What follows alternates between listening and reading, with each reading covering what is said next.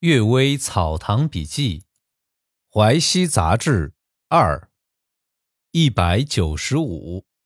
小儿吞铁物方。蔡葛山先生说：“我校看《四库全书》时，因为校错文字而被罚了好几次俸禄。只有一件事儿，真可以说是因为校看图书而得了意外的收获。我有个小孙子，意外吞下一枚铁钉。”医生用朴硝等药物催泻，但铁钉并没有卸下来，人却一天天瘦弱。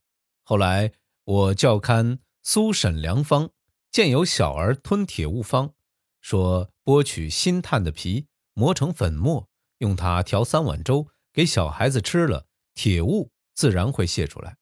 我按照药方试了试，果然见炭末裹着铁钉泄了出来，这才知道。杂书也有用处。这本书世间没有流传本子，只有在《永乐大典》中收录全文。我在主持书局工作时，让王史廷编订成册。苏沈就是苏东坡、沈存中这两位老先生啊，都喜欢谈论医药。宋代的人收集他们的议论，编成了这本书。叶守府，叶守府。是德州的老医生，常和我家来往。我小时候还见过他。我现在回忆起他对姚安公曾经讲过的一件事儿，说他从平原县到海丰县去，晚上赶路，迷失了道路，随从的仆人也走失了。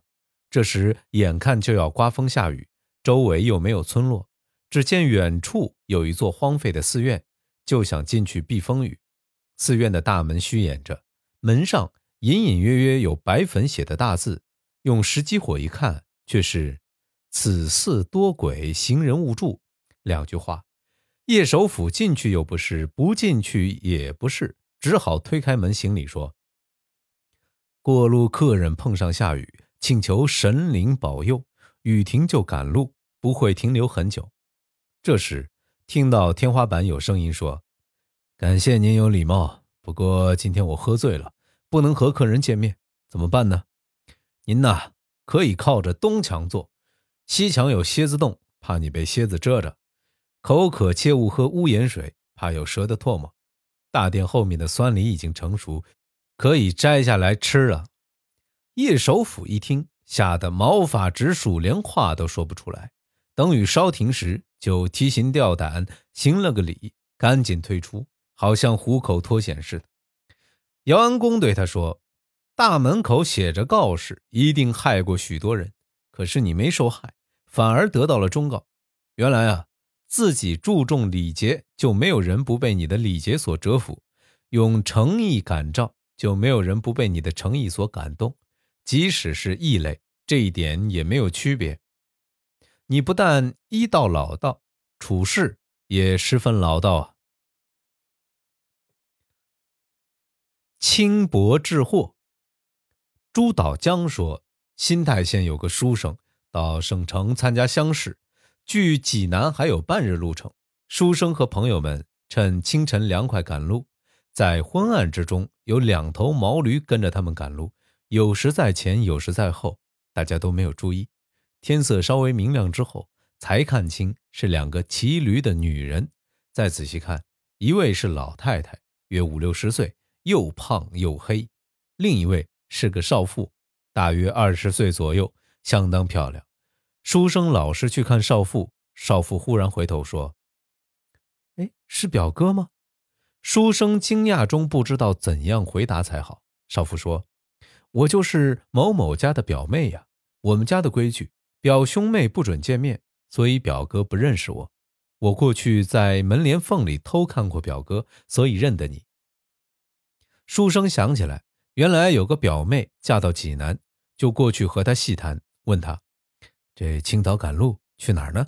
表妹说：“昨天和你妹夫去看望生病的舅母，本来想当天回家，舅母家要打官司，请你妹夫到北京去，不能马上回济南。我趁早先回去给他准备行装。”说着，眼波流动，言谈之中情意绵绵。还说到自己十几岁的时候见过书生一面，就有好感。书生心里有点触动，走到分岔路口，表妹请书生到家中吃顿便饭，书生高兴地答应，就和同路的人约好晚上在某个地方等候。到约定的时间，书生没有到来，第二天也没有消息。同路的人到昨天分手的地方，沿着岔路进去寻找，在田野里发现书生骑的毛驴，这鞍子都没有解下来。找遍周围村子，都不知道有这么两个女人。再仔细追问，才找到书生表妹的家，才知道啊，这表妹已经死去半年多了。书生究竟是被鬼魂迷惑，被妖怪吃掉，还是被强盗诱拐，都不清楚。不过啊。从此，这个书生就失踪不见了。这件事情也足以作为轻薄青年的借鉴。当时方可村也在做。他说，在游览秦陇一带，听到一件事儿和这件事情相类似：有个人死了，遗骸要和早死的妻子合葬，打开妻子的坟，里面竟然有一具男尸在内。不知道在阴间，这两个人的鬼魂相见时会是怎么样。焦氏义林说：“两个丈夫共有一个妻子，做妻子的无可适从，这好像预先告诉有这种事儿似的。”戴东元也在做，说《后汉书》里还有三个丈夫共有一个妻子的事情，您的见识也不算广博了呀。我开玩笑地说：“你们两位不要争论了。山阴公主有面首三十人，怎么忘记了呢？不过。”她并不怕那些丈夫，这个鬼私下收留另一个青年，不考虑后来的丈夫要和她合葬，这未免放纵情欲，忘记灾患了呀。戴东元感叹地说：“放纵情欲，忘记灾患，何止是这个鬼呢？”娈童，哎呀，这个古人真是哎。插一句啊，这个《阅微草堂笔记》好多这种娈童的事情，真的是太恶心了。继续为大家读故事啊。娈童，传说供玩弄的男童从黄帝时代就有了，钱新梅詹氏就主张这种说法，还能举出书名，不过书名我已经忘记了。大概啊是出于附会寄托，好比说顽童最早在商书中就有记载，但却出自梅泽的。为古文尚书不足为惧，《益州书》里面有美丽的男子迷惑君主、离间老臣的话，大概指的就是这类人吧。《周礼》里面有因男子生理有缺陷而引起官司的记载，注释上说这是指天生的性无能，不能和女子性交。不过啊，从古到今从来没有因男子不能性交而打官司的。典籍里的文字简单质朴，我疑心也是指这类事情。凡是女子性欲旺盛，是因为感情发展而自然出现的。供玩弄的男孩本来没有性欲，都是自幼受欺骗或者是威逼利诱而成。传说有个贵族喜欢淫乱漂亮伶俐的男孩，又怕这些男孩害羞拒绝，他就买来一些样子漂亮、年纪不超过十岁的男孩。自己和另外的男孩淫乱取乐时，就让他们长着灯烛在旁边侍候，各种性活动的姿势都让他们多见习惯，看作是当然的事情。过两三年后，这些男孩长大了，可供淫乐时，都像顺水行舟那样自然就范。有个被他供养的僧人规劝他说：“这种事情世间常有，不能禁止施主不做。不过。”要那些男孩自愿才成，这好比去嫖妓，过错还比较轻微。